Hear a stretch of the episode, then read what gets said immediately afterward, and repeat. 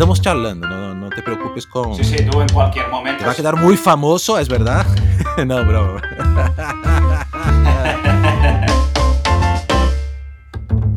¿Qué pasa? Bienvenidos a más un Atomcast Internacional. Yo soy Leonardo Romeo, diseñador industrial y gerente de diseño en Tech Electrodomésticos aquí en Madrid. Y hoy hablamos con Joama Baquez, General Manager en Anima Design en Barcelona.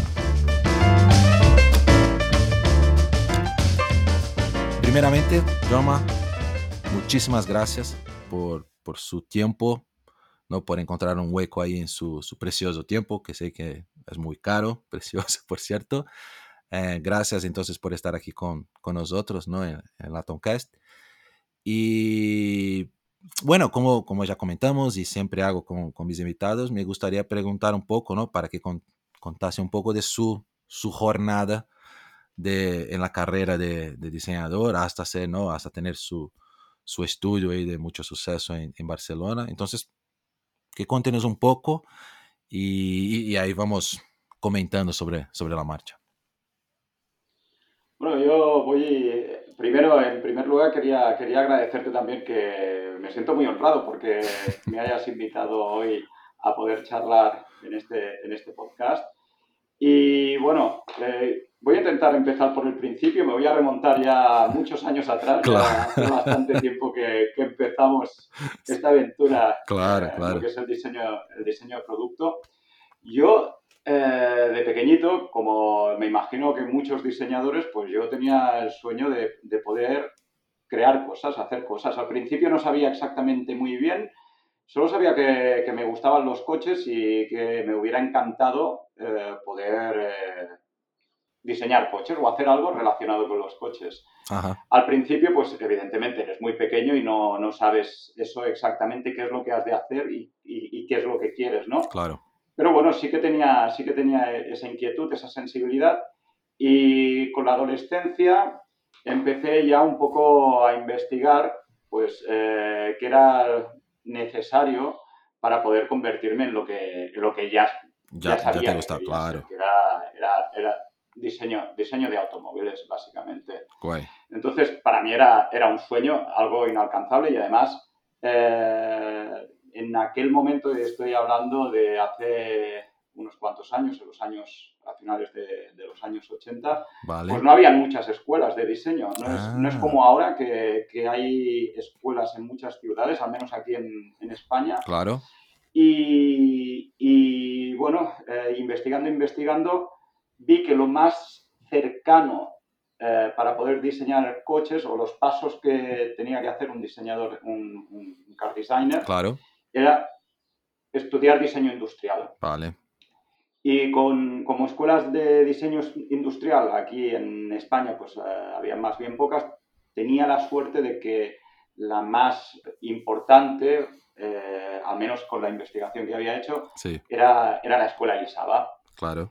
Y el yo tenía, tenía un problema básicamente que era lo que costaba estudiar en la escuela Lisaba. Era algo que, que no, me, no, me, no, me, podía permitir. Joder. Afortunadamente, pues estudiando y trabajando, pues eh, con ese extra, el sueldo íntegro del trabajo que hacía como administrativo en, en, la escuela, la Politécnica, la Universidad Politécnica de Cataluña, la Escuela de Ingenieros, sí. pues eh, pude, el sueldo íntegro pude pagar, la matrícula y pagar mes a mes Muy bien. la escuela. Muy bien. Y bueno, todo, todo empezó bien. Evidentemente fue un esfuerzo importante porque era cada día estar, eh, estar eh, trabajando Corriendo ahí, sí. hasta altas horas de la madrugada porque por la mañana no quedaba más remedio que eh, hacer la jornada claro, laboral. Normal. Y bueno, mucho sueño durante, durante cuatro años pero bueno, la verdad es que el esfuerzo y, las, las, pocas horas de sueño al final dieron sus resultados y tuve la oportunidad. Que por cierto es algo interesante que, que, que comentas, porque yo, por ejemplo, en Brasil he trabajado también durante todo, toda la, la, universidad, ¿no? Hacia por la noche trabajaba. Y aquí en Europa no es algo común, ¿no? Que la gente haga toda la jornada y, y, estudie por la noche en la universidad. Es algo que lo que has hecho es algo muy, muy, ¿no? Que, que realmente tiene que tener un esfuerzo, porque aquí no es algo, ¿no? Tan normal. Sí, es, es cierto. Cuando yo estudiaba había habían pocas personas que, que combinaban el trabajo con, con los estudios como, como hacía yo. Sí. Y algunos, algunos acabaron, acabaron cayendo por el camino, no, no, no pudieron seguir el ritmo. Sí. Y, la verdad es que, bueno, sí que eso me enseñó a tener una disciplina y a ser muy constante eh, a la hora de planificarme, porque al disponer de poco tiempo, eh, pues no quedaba más remedio que, poder planificar todas las asignaturas a, largo plazo. Sí, sí. Y la verdad es que creo que eso ha sido algo muy, muy útil eh, de cara a ya dar el paso como profesional y a la hora de gestionar los proyectos, planificarlos, etcétera, etcétera. Ese training previo creo que ha sido de una, una gran utilidad. En, en, la universidad tuve, tuve la oportunidad de, de, conocer al que, al que se convirtió en, en mi primer jefe, ¿no? La, la, empresa, la primera empresa en la que trabajé. Ah, bien. Eh, era era, era eh, profesor en, ¿En el y me, me dio eh, asignatura de proyectos. Eh, estoy hablando de Mario Ruiz. Mario Ruiz eh, es Premio Nacional de Diseño, no sé si del 2017, no lo, no lo sé con seguridad. Sí, no hace mucho. Sí. Lo tendría que confirmar. Es por ahí. Y bueno, funcioné bien en sus asignaturas y tuve la oportunidad de hacer un internship cuando él todavía no tenía su propio estudio eh, como tal, sino que trabajaba en Artimaña. Ah, vale. Y en esa, en esa época pues estuve eh, haciendo un internship durante el verano, pude hacer una, pequeña, una pequeña pausa, ya tuve la oportunidad de hablar y, acordar con, con, mis jefes claro, en la de trabajo. que trabajaba, pues hacer ese pequeño paréntesis de, de, tres meses durante el verano. Y bueno, la cosa, la cosa fue bien, y acabé los estudios y tras acabar los estudios pues eh, fui, fui, contratado ya, no como empresa artimaña, sino como Costa Design, ah, que fue el, el, nombre de la empresa eh, que, él, que, él, fundó junto con Sintu Munsek. Con Sintu, sí, claro. Creo que conoces. Sintu, sí, sí, claro, claro, claro. Y, y, una cosa, ¿tú, tú has entrado mucho por el tema de, de los coches, de la automación. Sí. Y es verdad que en el pasado antes no, no, existían cursos direccionados solo a coches, ahora ya, ya hay cursos solo de, ¿no? de coches, coches, coches. ¿Y, ¿Y, qué tal ha sido? Porque tú no fuiste a trabajar directamente con, con coches ahí, me lo imagino. Era un poco un estudio de todo. O, o, o, te, o, el curso te ha cambiado, te ha abierto un poco la cabeza para otras áreas de, de diseño o no? Costa, Costa Design eh, es, era un estudio de diseño de producto uh -huh y no habían proyectos de, de car styling allí. Vale. De todas maneras, yo tenía una inquietud y al mismo tiempo que estaba, que estaba trabajando en Costa, pues seguiría con esa dinámica de hacer proyectos en casa, ¿no? Encerrarme en mi habitación claro. y seguir, pues, eh, eh, quitándome horas de sueño sí. participando en, al, en, a, en algún design contest. Como tú dices, en aquella época todavía no había máster de, de, diseño de transporte. Sí. En, en, en, España estaba, se estaban cociendo cosas, se estaban, se estaban preparando vale. eh, cursos de posgrado, pero si querías hacer algo tenías que, tenías que viajar al extranjero. Vale. Y bueno, yo en aquel momento no, no tenía posibilidad alguna de, de, poder mantenerme en el extranjero claro. por mis propios medios. Eh, empecé a trabajar en, en, Costa, la cosa fue muy bien, pero eh, yo continuaba con esa inquietud y tuve la fortuna de, de ganar uno, uno, de los design, de los design contests ah, a, los que, a los que me presenté. Eh, el premio era eh, un, un, coche, mm. un, un máster de diseño de transporte en la Escuela CEU San Pablo de Valencia.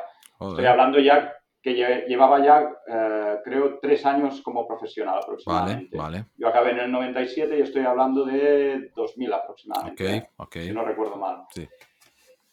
Y una, un internship también en, en, las instalaciones de Nissan, zona mm, franca, que sí. tampoco es que fuera un gran, un gran consuelo porque eh, al no, al no ser, eh, al, al, no haber un departamento de, de estilo en, ah. Vale. Pues tampoco. O sea, es, tampoco, tampoco, sí. gran, tampoco, tenía grandes expectativas, sí, ciertamente. Sí, pero al final, ya que has ganado, vamos ahí, ¿no? Pero no era.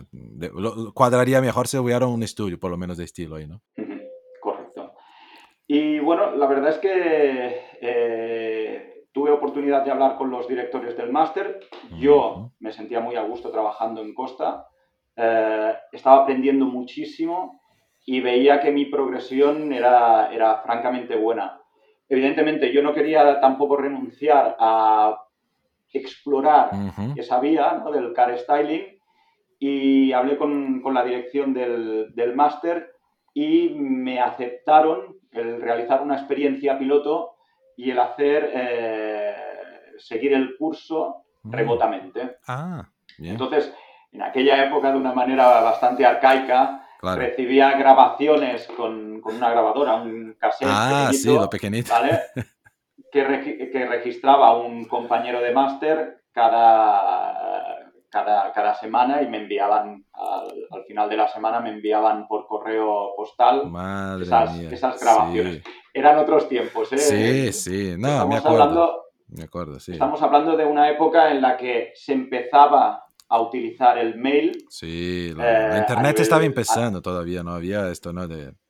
Exacto. Eh, funcionábamos con aquellos, aquellos modems que para conectarte hacían aquel ruido. Los, ruidos de, de, todo así, los, los West Robotics, ¿no? Que eran los buenos estos que me... Exacto, sí señor.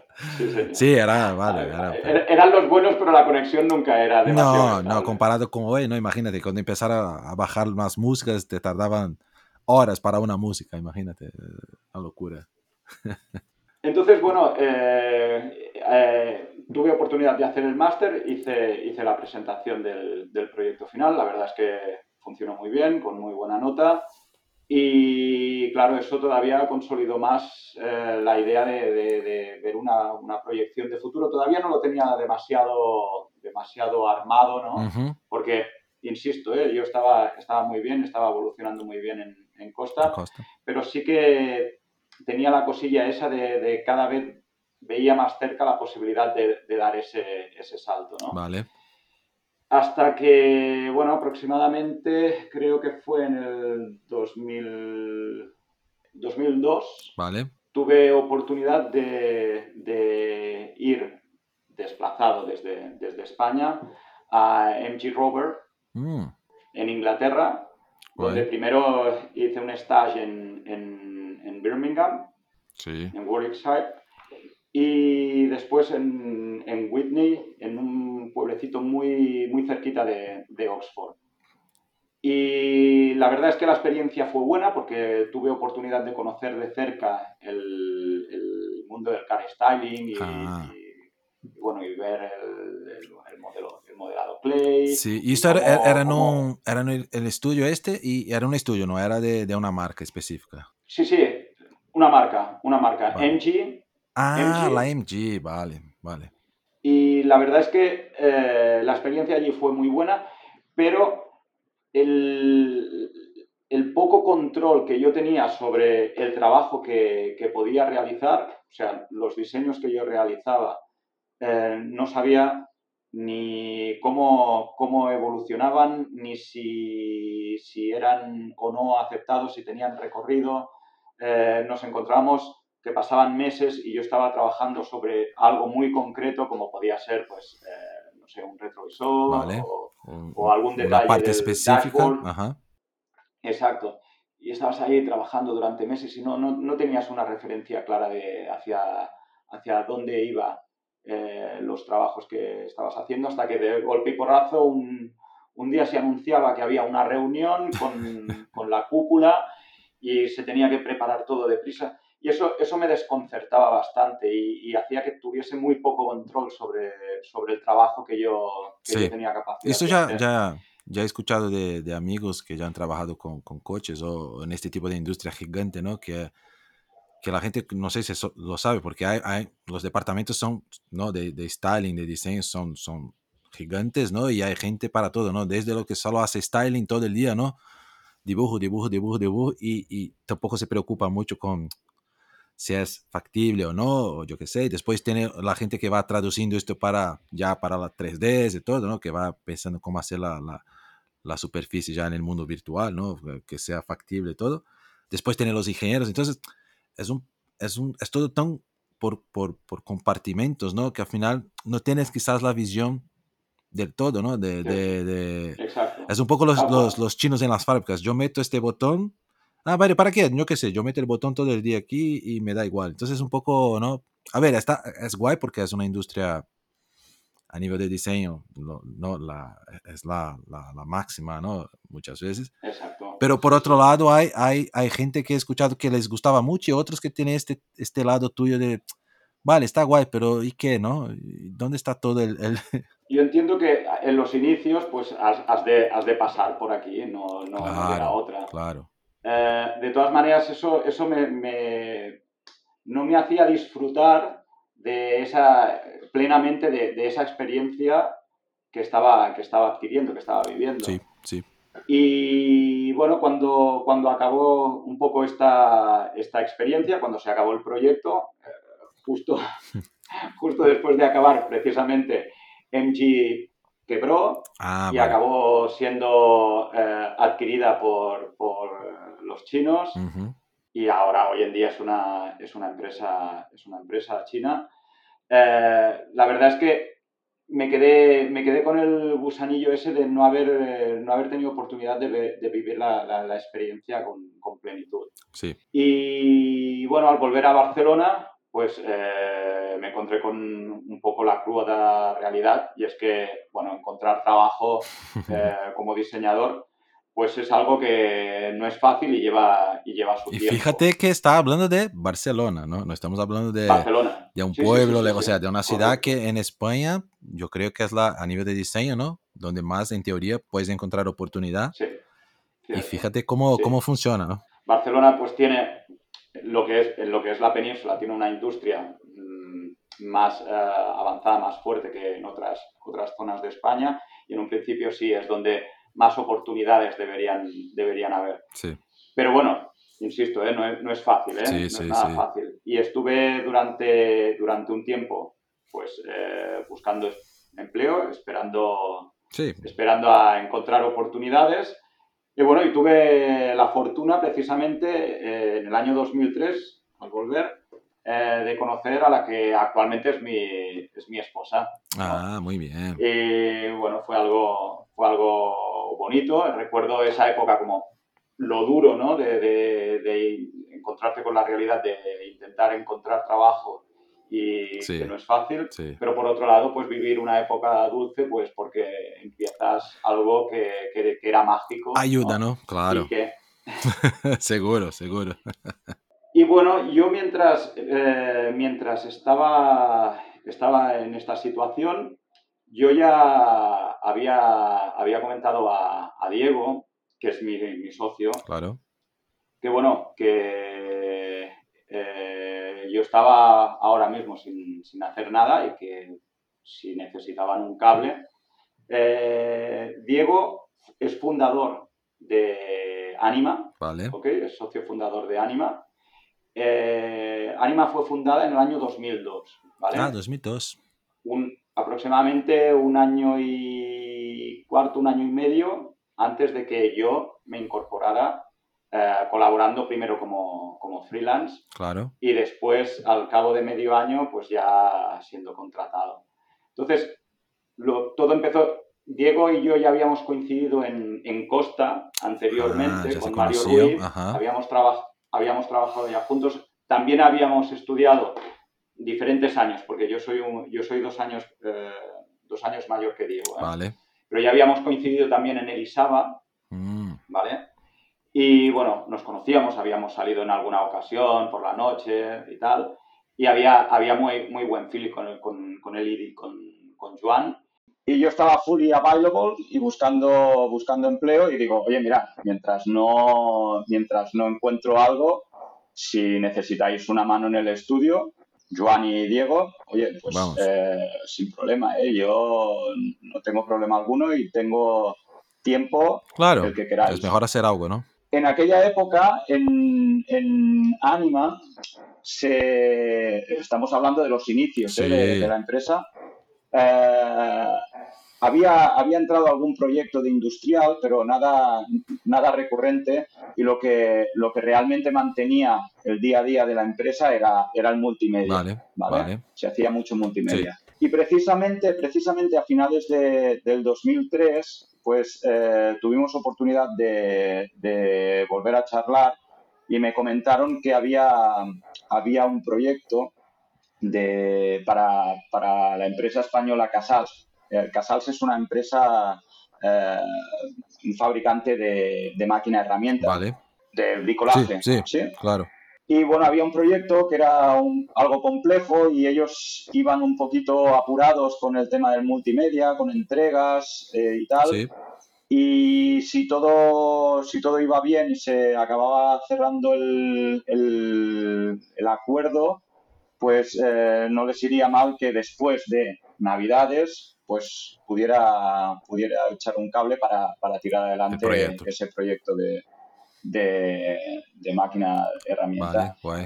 Y bueno, así nació una relación bastante fructífera y bastante, bastante prolongada con esta empresa y empezó a haber una reiteración en, en los encargos eh, nos encargaron tres proyectos de golpe en los que había un fabricante chino que, iba a realizar la producción de estas tres máquinas. Nosotros en aquel momento no sabíamos nada, nosotros hicimos nuestro trabajo, resolvimos el styling y, entregamos los archivos 3D.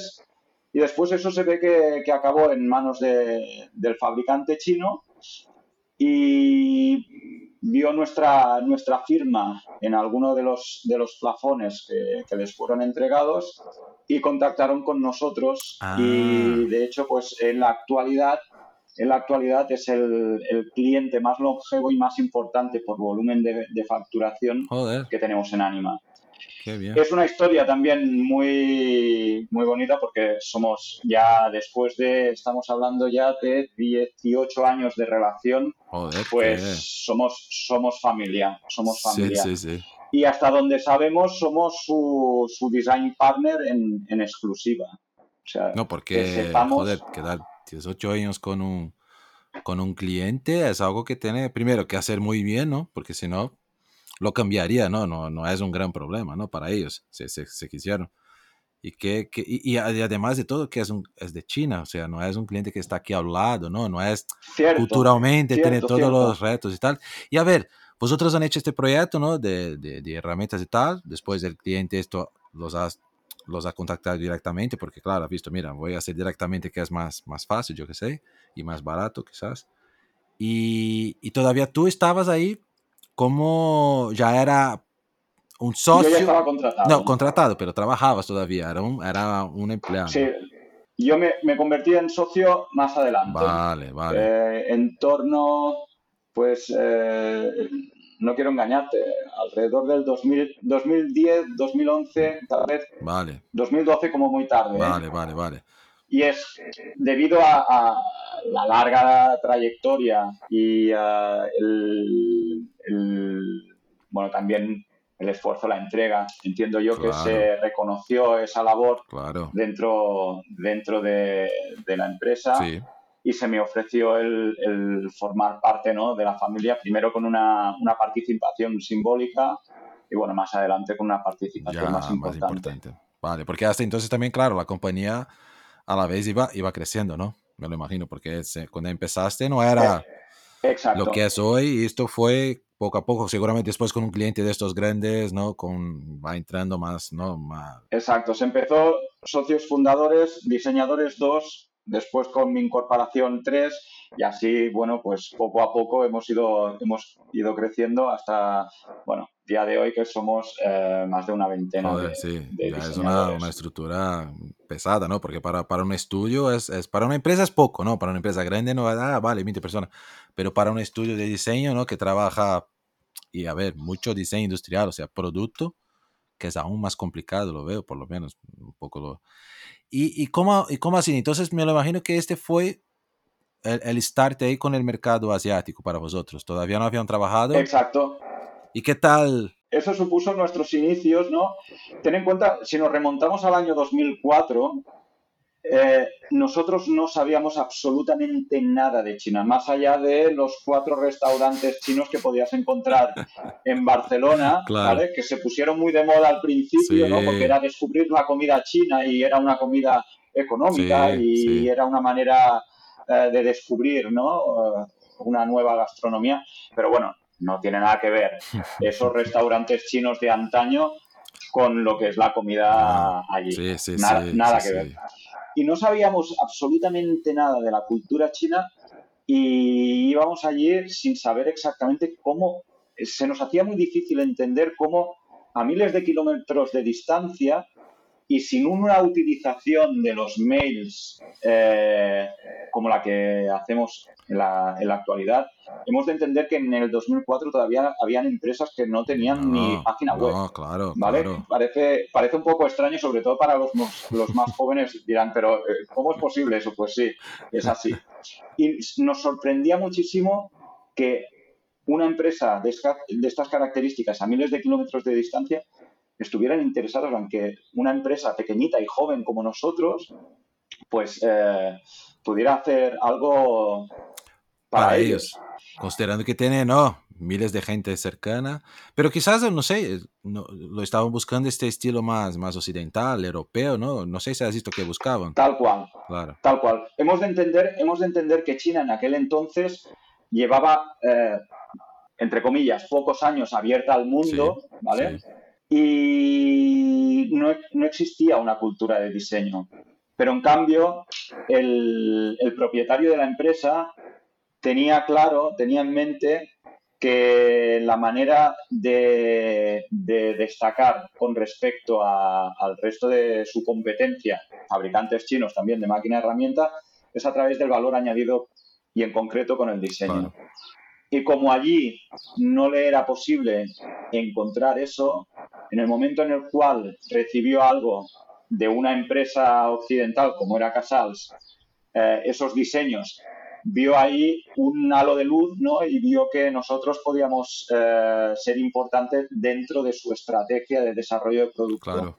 Y bueno, y la verdad es que nos recibieron de una manera exquisita, eh, fueron muy hospitalarios, nos eh, ofrecieron todo tipo de facilidades, no en el primer viaje, sino en todos los que vinieron después.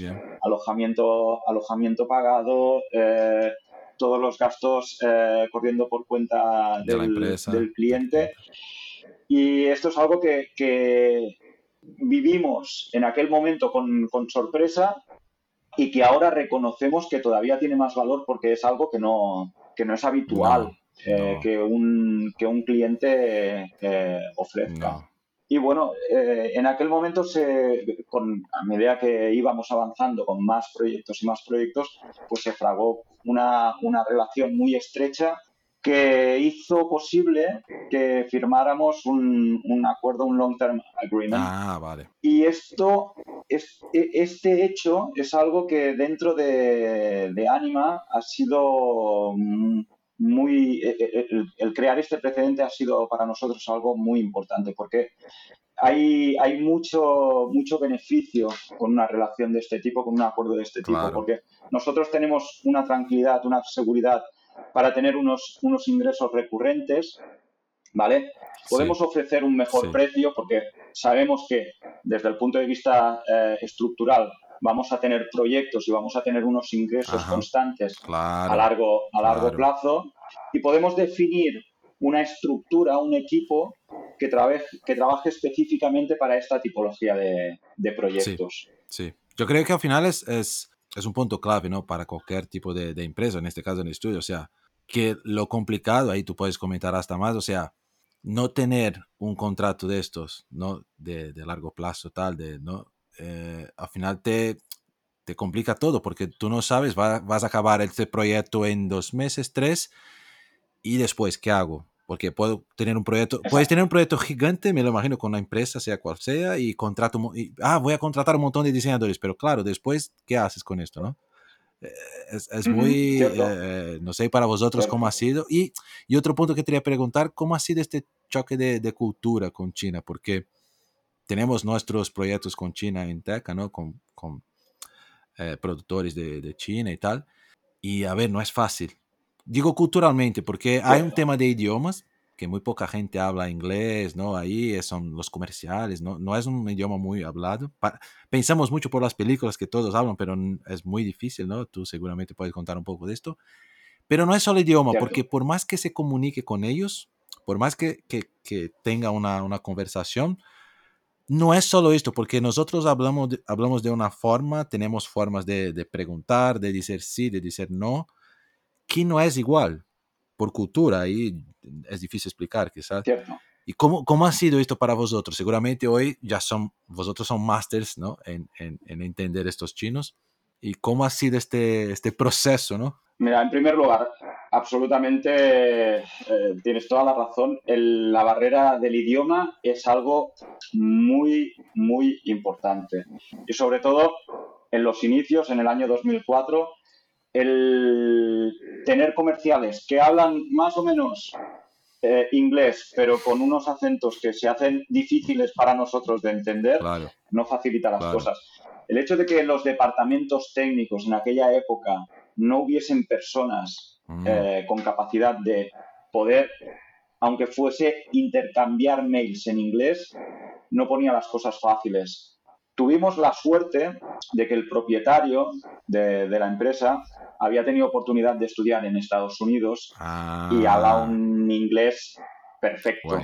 Y además tiene un conocimiento técnico, aunque no es ingeniero, vale. Pero tiene un conocimiento técnico bastante avanzado. Con lo cual, sí que se hacía un. Se, ha hecho en muchas ocasiones un embudo porque sí, claro. todo tenía que pasar por él eh, a la hora de, eh, de, intercambiar opiniones entre, entre su equipo técnico, claro, es la traducción para los ingenieros, ¿no? Exacto, exacto. Es algo que ha ido subsanando con el tiempo porque era consciente de que esa, esa barrera eh, frenaba mucho los proyectos y en el momento en el cual han habido personas en los departamentos técnicos con capacidad para, para comunicarse con nosotros en inglés, eh, todo ha sido muchísimo más fluido. muchísimo más fluido. Desde el punto de vista de, de la cultura, tenemos más cosas en común con China de lo que nos podemos imaginar, pero sí que es verdad que aparte, aparte del idioma, en ocasiones se hace difícil eh, el, poder eh, abordar según qué aspecto de, los proyectos, porque la cultura china, por ejemplo, eh, por motivos que desconozco, está como mal visto decir que no. Sí. No, no saben decir que no, no. Tal vez se sientan que no pueden decir que no. Claro. ¿Vale? Claro. Y claro, en muchas ocasiones estás, eh, estás hablando con, alguien, y ves que asiente con la cabeza y le dices sí, pero lo has entendido y tal. Y, y da la impresión de que sí, pero después se demuestra que no. Y en ocasiones preferiríamos que fueran políticamente incorrectos, ¿no? Y dijeran, oye, no, vuélvemelo a explicar. Y no importa. Claro. Explicamos tantas veces como sean, como sean necesarias, pero que queden los conceptos claros. Es Te ahorras tiempo también, porque al final están en esta charla pensando que se puede hacer todo. No, sí, sí, sí, sí, sí, sí, sí, al final no. Pero a ver, tío, ¿por qué no me has dicho hace media hora? Ya hemos tardado media hora aquí y... Sí, sí, es, es interesante. Los, los, japoneses también creo que tienen un poco esto de, de no hablar, no. Y es, y, es, y es interesante porque quién es, seguramente quién es chino. Hasta tengo, hice una entrevista con, con un chino, con, que ha trabajado conmigo en, en HP en su momento, está ahí. y este me comenta, porque muchas veces eh, eh, está culturalmente, cuando conoces bien, ¿no? Che me comentaba, ah, no, pero se dice no, puede ser sí, se dicen sí, puede ser no. Entonces, tú que eres de ahí sabes un poco más, ¿no? Y, y tú ahora, por ejemplo, que ya tienes una, todos estos 18 años ahí, ¿no? Con ellos, ya creo que consigues trabajar mejor este, este problema, ¿no? Sí, sí, sí, sí. Y además, claro, son muchos años de, de relación y la verdad es que ahora conocemos muy bien su, departamento técnico de diferentes, de diferentes eh, áreas, no solo de, la, del área de, de Benchtop Tools, ¿ok? Sino también Power Products ah, y eh, Garden. O sea, en ese aspecto ya llevamos eh, incluso con, con, los recién llegados, ¿no? Y hay, hay mucho trato. Entonces, eh, es, es, es, muy fácil, es muy fácil. Sí que es verdad que tenemos otros clientes, ¿vale? En China hemos de, hemos de recordar que en Anima casi las tres cuartas partes de la facturación provienen del exterior.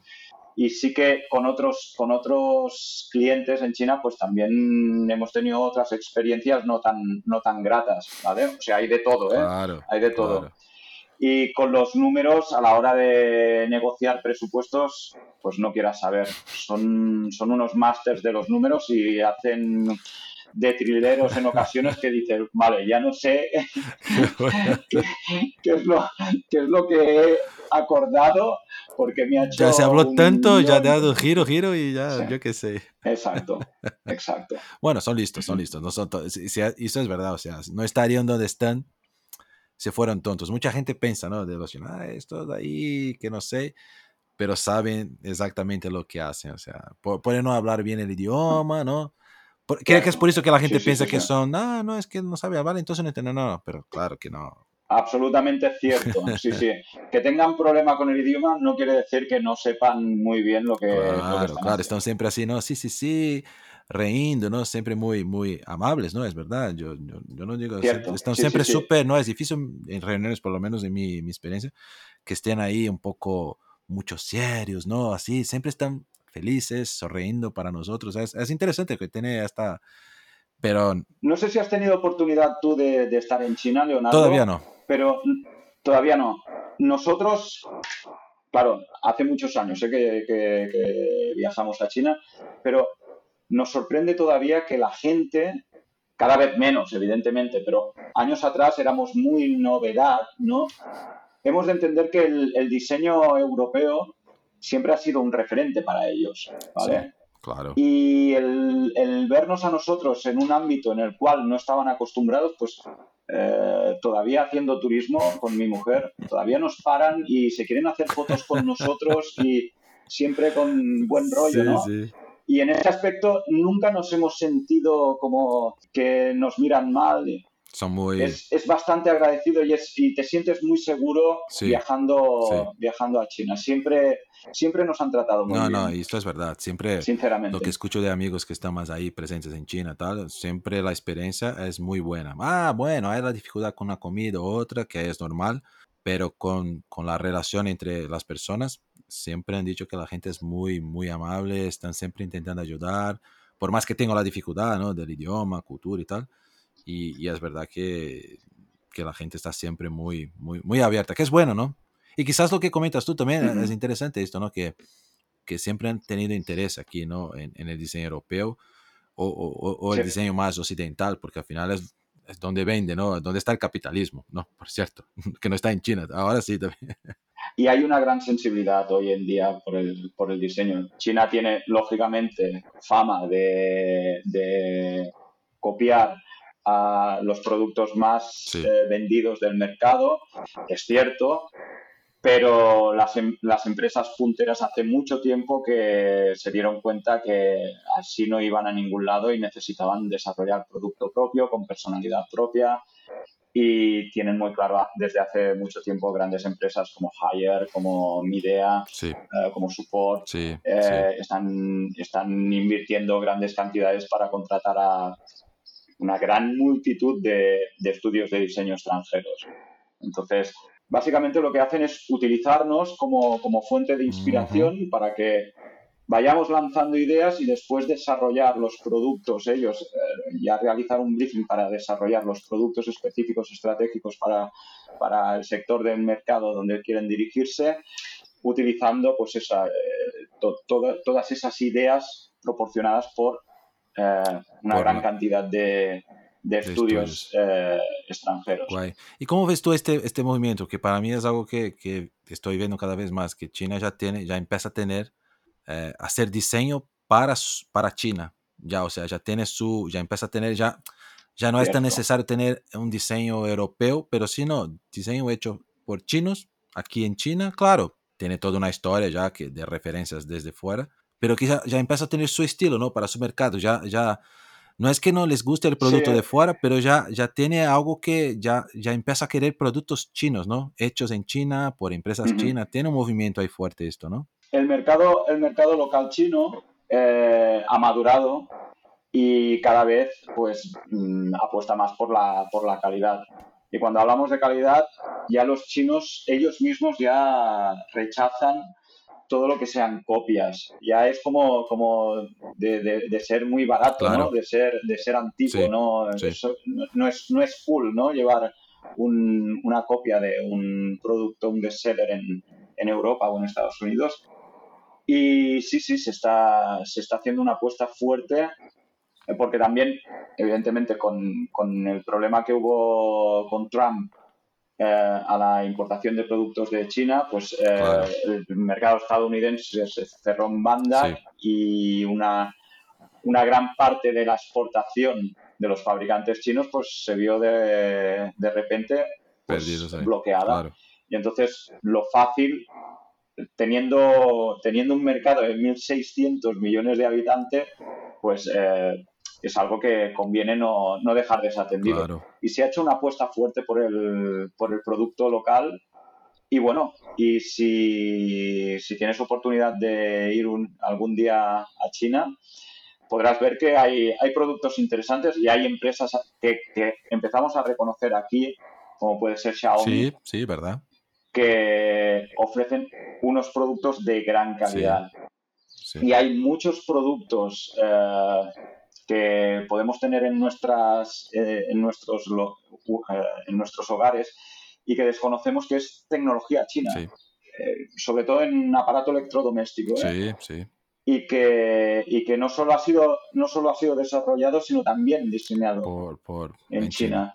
Y, y bueno, se vende bajo marcas europeas, pero bueno. No, no, no, y hay muchos, sabemos, al final el mercado de lado seguido, los microondas, por ejemplo, casi todos, no la mayor parte, no todos, pero la mayor parte es hecha en China y cada uno hace de la forma que quieres para, ¿no? para, para el cliente y, y hay muchos otros. Y hay productos que, que no llegan aquí, te lo digo, y, y veo algunos productos que fabricamos Cierto. nosotros aquí, ¿no? De tech y tal, y que en China tienen productos con mucho más tecnología, con mucho más electrónica, pantallas, o sea, porque claro, están cerca ahí, para ellos es barato, ¿no? También.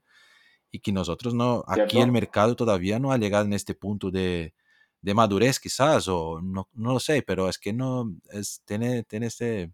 A mí me da la impresión de que en Europa nos estamos estancando y, como, como se suele decir aquí, nos estamos durmiendo en los laureles y no nos estamos dando cuenta de que, de que nos están pasando, nos están adelantando por la derecha y no nos damos cuenta. Puede ser, Y sí, es, es un poco así, ¿eh? Que claro. si tenemos oportunidad de ver lo que se cuece allí, la verdad es que también asustan. Nosotros, por ejemplo, como, como diseñadores, cuando tenemos oportunidad de, de visitar eh, algún, alguna agencia de, de diseño allí, la verdad es que da, da vértigo. Son, son empresas muy grandes eh, que no solo, no, solo, no solo se centran en el diseño y en el desarrollo, sino también en la producción. Guay. Y bueno, ves, ves unos espacios y unos showrooms que dices, madre mía, aquí hay mucho dinero invertido, Sí, muchísimo. sí, Y nos hace sentir muy pequeños. Nosotros aquí en España, Anima, nos consideramos uno de los estudios eh, top 5, claro, ¿vale? claro. por tamaño y por volumen Sí, sí, de eh, diseño de producto, ¿eh? estoy Sí, hablando, sí, pero somos minúsculos comparado con algunos, con Estudios algunos por- estudios por de China. aquí. Minúsculos. No, no, es, es lo que dices tú, sí, es, sí, es sí. un mercado que está cada vez más, cada vez más están cogiendo la gente de aquí, ¿no? También, ¿no? contratando, buscando gente por, También. por el mundo, ¿no? Y ya, claro, hoy en día ya está más fácil, ¿no? Ya se adaptar ahí, hay mucha gente que se va y, y, y pasa bien, o sea, mucha gente va, no, voy a volver rápido, ¿no? Y, y se queda, ¿no? Por toda la vida ahí. Y claro, puede ser un, Sí, el sí. futuro no sabemos, puede ser un problema, es verdad, no, estamos ahí confortables pensando que somos el dueño, ¿no? Del mundo. Sí, y no es así, y no es así en absoluto. Nosotros, desde, desde que se inició la pandemia, no hemos tenido oportunidad de volver a viajar a China, Vale. por, bueno, los problemas de los protocolos y, todas las medidas que han sido adoptadas por el gobierno chino para evitar que se propague el virus por, el, país. Y la verdad es que mm, nos da bastante respeto cuando volvamos eh, ver el cambio que se ha, podido, se, ha podido producir en casi eh, dos, años, que llevamos ya de, pandemia, desde la pandemia. Eh, nos da mucho respeto. No, no sabemos exactamente qué, nos vas a encontrar. ya, habían, ya habían cosas que... Sí, sí, ya, ya habían cosas que nos hacían preocupar eh, como comentaba, lo de los estudios de diseño.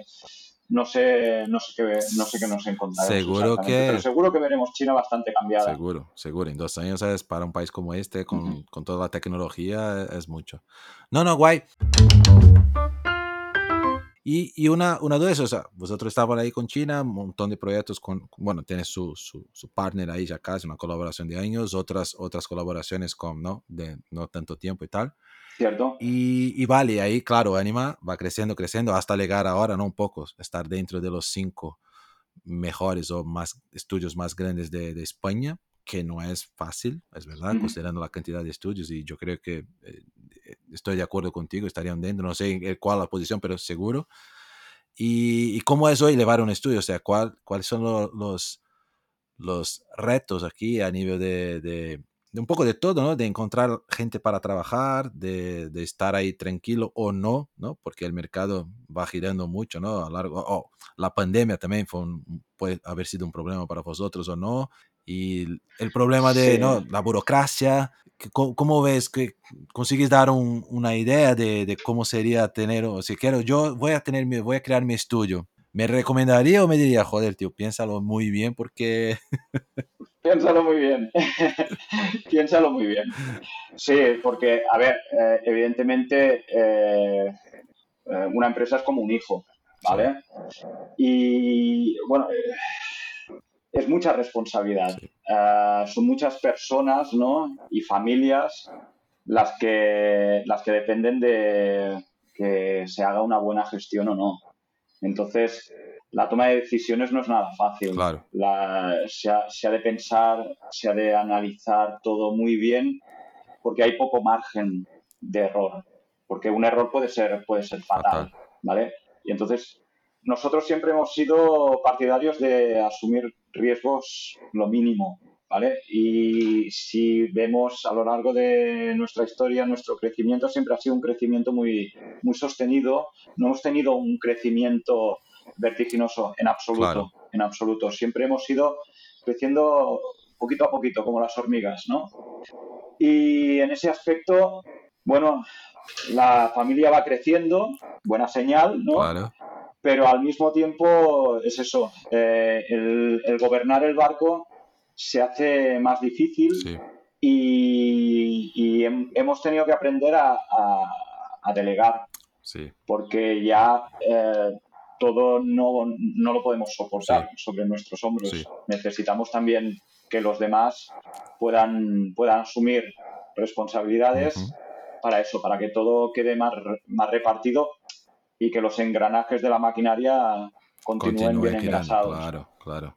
Es, un, es una inversión, eh, es una apuesta que hicimos ya hace, hace algún tiempo, que coincidió con la incorporación también de, de Iñaki.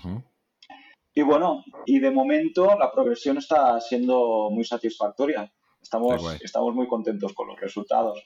Sí que comentabas lo de la pandemia. La, la pandemia nos ha afectado en la operativa, sobre todo, por el tema del teletrabajo. ¿Vale?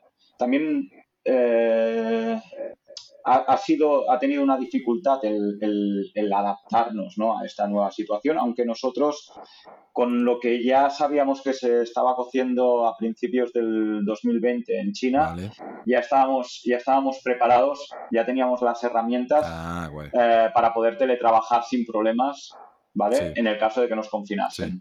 Y sí que lo que estamos viendo es que el tema de la guerra en Ucrania, y no solo, ¿eh? no solo la guerra en Ucrania, sino también el precio del combustible, el precio de las materias eh, primas, eh, la inflación. La todo esto, La, situación, la situación actual está, está enrareciendo un poquito eh, el sector, está generando una cierta eh, incertidumbre. Y eso se está notando en la toma de decisiones a la hora de desarrollar proyectos, a la hora de, de aprobar inversiones para eh, desarrollar nuevos proyectos. Sí, lo que pasa es que la industria, ¿no?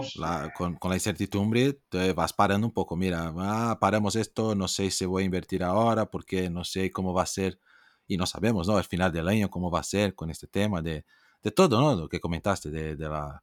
Ya es casi, casi una crisis económica que tenemos aquí, pues, no solo en España, en, en Europa y casi en el mundo. Entonces, en la duda, la gente para, ¿no? Mira, ¿no? A ver, voy a hacer una nueva línea de productos, mm, no sé si voy a tener pasta, tampoco voy a contratar un estudio, creo que es, que es normal, ¿no? Eh, pero no es bueno para, para, esta, no, para quien está en este mercado ahí buscando clientes, ¿no? Y...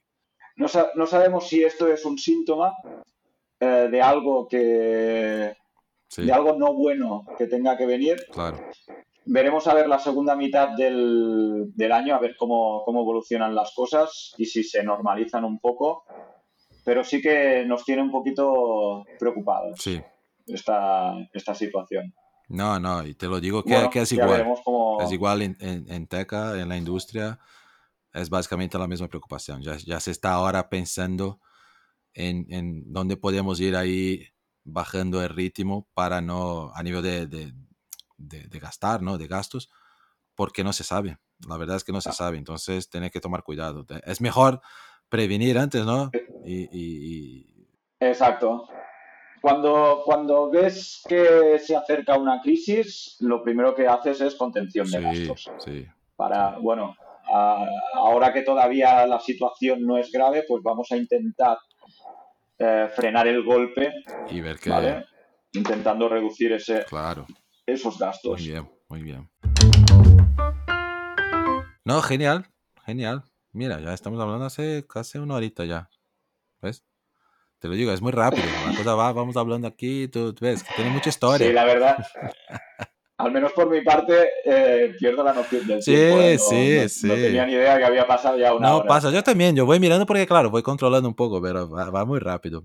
Uh, Yoma, no sé, eh, para mí, por lo menos de los temas que quería sacar de ti, creo que hablamos un montón, pero claro, no sé si tú querías hablar de algo, pero yo quería te preguntar un poco lo, que siempre pregunto a, a, los invitados, que me gusta siempre saber si, la primera siempre si tenés alguna, alguna persona, algún profesional que te ha inspirado, que te sigue inspirando, o un poco sería la, la, la pregunta. Vale, yo como como eh, en mis inicios eh, ese, ese, sueño de, de, poder, de poder ser un car designer, eh, para mí pues siempre han sido un referente los, sobre todo los tres, los tres grandes del diseño de, coches. de automoción. Sí. Giugiaro, Pininfarina, Bertone. Son muy buenos. Me encanta Marcello Gandini. Ah, sí, verdad. Eh, y, siempre ha sido un poco el, foco que tuve en los inicios. Evidentemente, cuando, cuando empecé a estudiar, ya, como te comentaba anteriormente, yo al, principio no sabía qué, era lo que tenía que hacer para, conseguir esa meta, ¿vale? Y hasta que no hice un poquito de investigación y hasta que no tuve oportunidad de, estudiar en el ISABA, pues no sabía aquí quién era Miguel Milá, por ejemplo, o Andrés Ricard, o Josep Llusca y es algo que evidentemente en la escuela pues eh, aprendimos y que la verdad me enamoró del trabajo que, habían, que habían hecho. Y bueno, cuando tienes oportunidad de estudiar un poquito de historia del arte en la universidad y tal, y, descubres pues eh, genios como, como, los de la Bauhaus, pues eh, te, enamoras. y bueno, yo, eh, mi, mujer, mi mujer y yo tenemos un sueño todavía pendiente de, realizar y es el día que tengamos una vivienda de propiedad, pues nos encantaría, vamos ahorrando poquito a poquito para el día que, podamos pues tener esas, esas pequeñas joyas del mobiliario de, ah. la Bauhaus. Qué guay. Eh, no sé si, si sabes, eh, la silla Basili es, es algo que, que, sí o sí algún día, algún día tendremos en, Esta en casa. es fantástica. Y bueno, es fantástica. todo, todo, este tipo de decoración es algo, es algo que nos tiene, nos tiene prendados. Y bueno, un poquito tenemos, tenemos la idea en mente ¿no? de cómo, cómo nos gustaría que, que, fuese, que fuese nuestro, nuestro futuro en esa, en esa vivienda de propiedad. Pero bueno, todavía, todavía falta ahorrar un poquito para, para poder para poder hacer realidad ese, ese sueño. Guay, guay. No, eh, y, y, ahora, que, ahora que comentas ¿no? de, la, de la silla, de la silla de, de Vasily, ¿no? De, de Kandinsky, ¿no? Sí. Que, que no sé si has visto la serie uh -huh. esta, Bauhaus, que ha pasado en HBO. Es una serie... No la he visto. Si no la ha visto y, y, no y le gusta, por favor, búsquela eh, en... Y es Bauhaus, tal cual. Ah, ¿eh? Creo que se llama Bauhaus, oh. eh, una nueva era, algo así. Bauhaus, pero es Bauhaus y era de HBO, debe estar en HBO. Si tienes, y es guay porque cuenta, es como una entrevista con, con Walter Gropius, ¿no? que fue el director por muchos años, Ajá. y justo está en su casa en Estados Unidos. Es una serie muy, recomiendo a todos eh, diseñadores principalmente. ¿Es serie documental? Eh, no, es, es, es, es, es una serie dramática, es que, que lo cuenta en forma de, de como si fuera una, okay. una, una, historia, una película. Está muy guay, está, pero Ajá. a la vez es un poco documental también, porque al final vas contando un poco de no es tan, tan, tan... Tiene un drama por detrás, que es lo guay. Tiene una historia que, que se cuenta. Y, y, justo Walter Gropius está en su casa en Estados Unidos dando una entrevista y está justo sentado en una silla de, de, de Vasily, ¿no? La Vasily está sentado. Y, y, fue, en su momento era director cuando Vasily era, era, bueno, Vasily era, era, era profesor. Sí, ha empezado como profesor ya directamente. Ajá. Y, y me, me, acuerdo, ahora que has hablado de Bauhaus, me, me, me, gusta mucho que es una serie muy, muy interesante. O sea. Oye, pues me has dejado con el, me has dejado con el gusanillo y no. este fin de semana. Mírala, mírala y me gustó mucho. Voy Conta, a buscar la serie. Es muy buena, es muy buena. Te, para, yo conocía la historia, pero no, eh. no con profundidad. Te lo digo, y tampoco va a entrar en profundidad en todo, pero es, es muy interesante. Tanto la, la visión esta de, de Walter Gropius, los problemas de cómo ser un director. Hay, una, hay un tema de, las, de la participación de las mujeres ¿no? en Bauhaus que ha sido para la época, que era algo impensable, ¿no? Tener mujeres ahí en, en este lado más artístico. Entonces cuento un poco de esta, de esta lucha y recomiendo, es muy, muy interesante. Uh -huh. Vas a gustar. Pues me has dejado con el, con el gusanillo. ¿Cuántas, eh, ¿Cuántos, ¿Cuántos, episodios? episodios no, no eran muchos. No eran muchos. Yo estaba aquí hasta intentando buscar vale. aquí. Ah, mira, he encontrado aquí. Son seis episodios. No es muy, no es muy larga. Es una serie corta que al final es como una, una, una gran película, Ajá. ¿no? Y, y, y, está interesante. Está interesante. La, me gustó. Eh, pues el fin de semana del tirón. Seguro, seguro. Se puede ver el tirón. Y, y claro, la, la, la, segunda pregunta es esta. ¿Se tiene alguna, algún consejo de, de un libro, de una, una web, un, no, un site ahí de, de, internet o un podcast, alguna cosa que, que, sea, que te guste, que esté hoy tú consumiendo, ¿no? De alguna forma, mira, por, por, porque te guste, por, por ser de diseño, por ser de hasta de, de otra, de otra área, que... que... Pues mira, la, ciertamente, ciertamente lo que, lo que es en, en la actualidad, eh, lo que hacemos en el día a día es buscar eh, tendencias, eh, buscar producto en un montón de sitios. Entonces, sí. decirte algo en concreto, en nuestro día a día hay, hay, hay un montón de fuentes a, las que, a las que recurrimos. Así que, volviendo a la nostalgia del pasado, eh, yo recuerdo precisamente estando, cuando, cuando estaba estudiando, recuerdo que, que, me compré el primer, el primer número de la revista Experimenta, mm. que fue un poco la revista, eh, la primera revista de, de española, la, la, primera publicación española centrada más eh, poniendo el foco sobre todo en el diseño de producto. Mm. ¿vale? Habían otras revistas de diseño sí. también, ¿vale? Pero trataban más interiorismo, mobiliario, pero diseño de producto no tanto. Sí, alguna cosita, claro, alguna claro. cosita. Pero Experimenta fue la primera, la primera puesta importante, eh, la primera publicación eh, muy centrada en el diseño de producto. Y seguro la debo tener en, en, algún, en algún, armario. Sí. Y bueno, es algo que, que conservo con, con, mucho, con mucho cariño, el, el hecho de tener ese, ese, primer, ese primer ejemplar.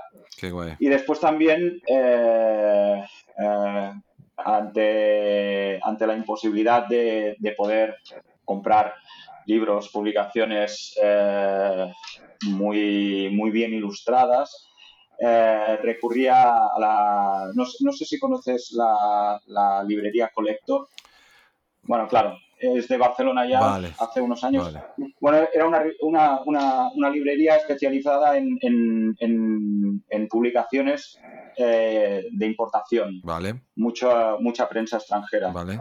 Y entonces ahí era mi fuente para consumir eh, lo que se cocía en centros de estilo eh, como Alfa Romeo, Ferrari, bueno, de, todo, sí, claro. de, de, de, todos los sitios, como era la revista Auto Design o Car Styling, una revista sorprendente, japonesa y carísima. Ah, la Car Styling. Pero bueno, eh, todo lo que Sí, hasta... todo lo que en, a, en, aquella época no podíamos acceder a través de internet, Ajá. pues eh, todo lo que no tenías oportunidad de ver en otras publicaciones lo encontrabas ahí, en lo referente a diseño, única y exclusivamente diseño. Alucinante. Muy bien, muy bien. Ignoro porque evidentemente ya, ya no, no tengo, no, no, no sé dónde, dónde, dónde podría conseguir car styling, ignoro si todavía, si todavía existe la publicación. Yo tenía algunas ahí cuando empecé en Brasil, teníamos muchas, por cierto, de, de car styling, ahí que se ya habían comprado antes y tenían, Ajá. y yo creo que se ha parado, yo creo que la, la revista no, no está más eh, editando. Creo que no, lo, lo, que consumo es más la auto, la auto, auto design, ¿no? La, la italiana esta. Auto design, que es que, que, era un, bueno, no sé si es más antiguo, ¿no? Pero era una también muy, sigue siendo buena porque, a ver, no que Sí. eh, sea la mejor, pero es verdad que he hecho de menos eh, hoy, ¿no? Hoy he hecho un poco de menos la, las revistas más de, de la área de, de diseño, de, de, para que se Había una muy buena italiana, Octágono, que era mucho de, de, de muebles y también de, de, cosas de arquitectura, pero ¿Cierto? diseño, ¿no? Sí, pero, cierto. Pero también ya no a más, o sea, sea, no uh -huh. sé si es un mercado que, que no... Bueno, claro, la, es verdad que las ediciones, las revistas han sufrido mucho con Internet, ¿no? Con todas las ediciones electrónicas. Es que es eso. Mm, Y ahí hoy en día, claro, claro lo que buscamos son estas webs de todas estas de diseño, ¿no? Que tienen muchos proyectos y tal. O, o el propio Google tiene muchísimas cosas. Pinterest es una fuente para buscar imágenes fantásticas. Entonces, buenísima. Yo creo que la gente Cierto. con todo esto empezó a, sí, sí, sí, sí. a ya no, no se preocupar tanto con, ¿no? con la... Sí, sí, y me, siento, y, y me incluyo, ¿eh? O sea... Sí, sí. Yo, yo era un devorador de revistas y lo que, lo que encuentras hoy en día por internet es que es todo mucho más inmediato. Sí. Una publicación mensual, bimestral. Sí te puede ofrecer a lo mejor un contenido específico que no puedes encontrar fácilmente, pero si sabes buscar puedes encontrar exactamente el mismo. Contenido. No, como los libros, Entonces, ¿no? Ya pierdes...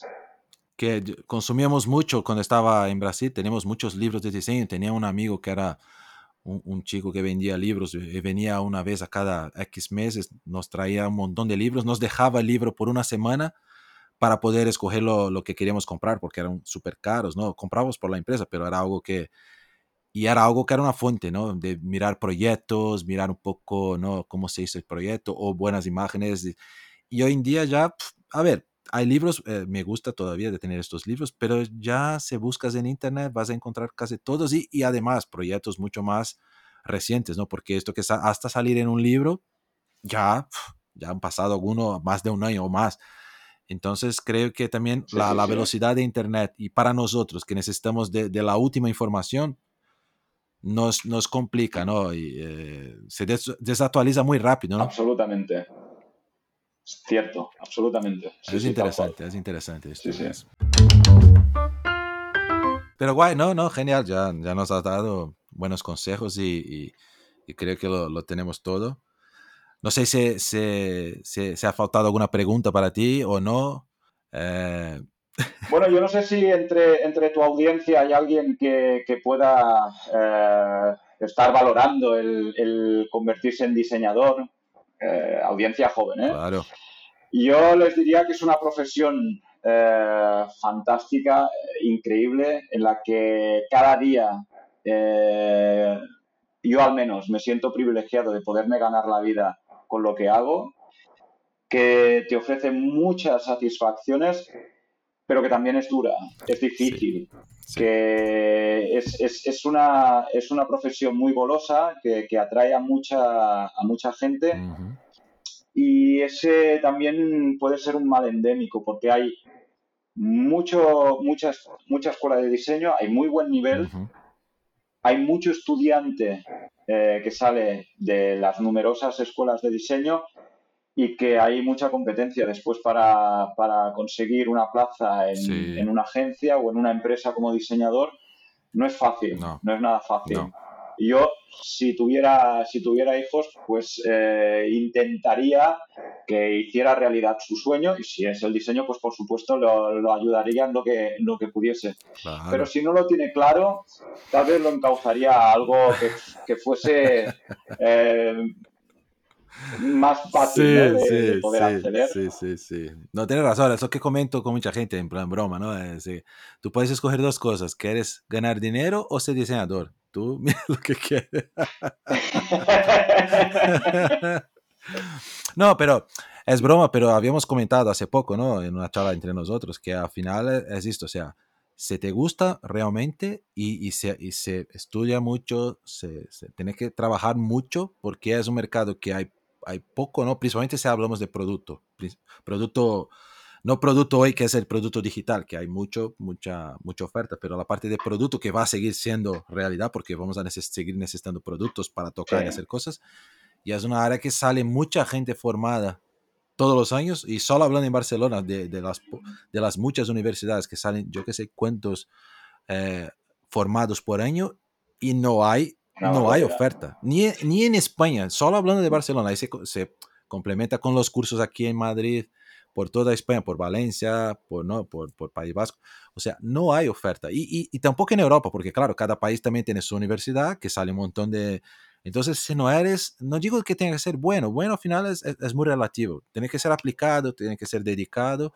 Si te dedicas, si te gusta, ¿no? Principalmente, porque si no, no va a dedicar vas a tener, puede tener alguna oportunidad, que también ya va a ser muy difícil, ¿no? Sea donde sea. Ahora... A mí me sabe muy mal. Nosotros, Nosotros recibimos una gran cantidad de, de currículums y portfolios y mm, me sabe tan mal la cantidad de talento que hay y que no puede acceder que, o que no le es fácil, que se merece oportunidades me sabe muy, muy, muy mal. No, no. Pero es, que, bueno, es, la vida, es, el, entorno, ¿no? En el que, exacto. Lo que digo es que somos, somos afortunados de poder estar. Yo toda la vida, ¿no? He, hecho toda mi carrera con diseño. Todo lo que tengo hoy es debido al diseño, tú también. Pero somos afortunados. Es, es estar capacitado, estar ahí, disponible, siempre, siempre listo, pero es un poco de suerte es como otras profesiones también, un poco de suerte ayuda, tiene que estar preparado. Sí. Pero es una pena porque yo también veo muchos profesionales, cuando abrimos una beca, viene gente que ya está trabajando y quiere aceptar la beca porque no está en la área y quiere entrar, o sea, eh, para una beca, entonces imagínate para puestos más, más, más interesantes y tal.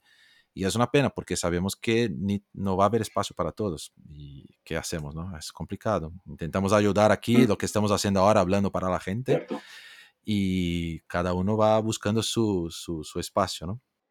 Tal cual. Yoma. Muy bien, Leo. Muchísimas gracias. Oye, un placer. Muchísimas gracias por traerme a, a tu podcast un honor. ¿Ves? Ya ha hablado, ha salido bien. Sinceramente, la experiencia, yo, la... yo al menos la he disfrutado. Ya veremos después cómo, cómo sale con No, no, no, has hecho como profesional. Pero de verdad, yo al menos me lo he pasado muy bien. Ha parecido profesional de, de muchas entrevistas.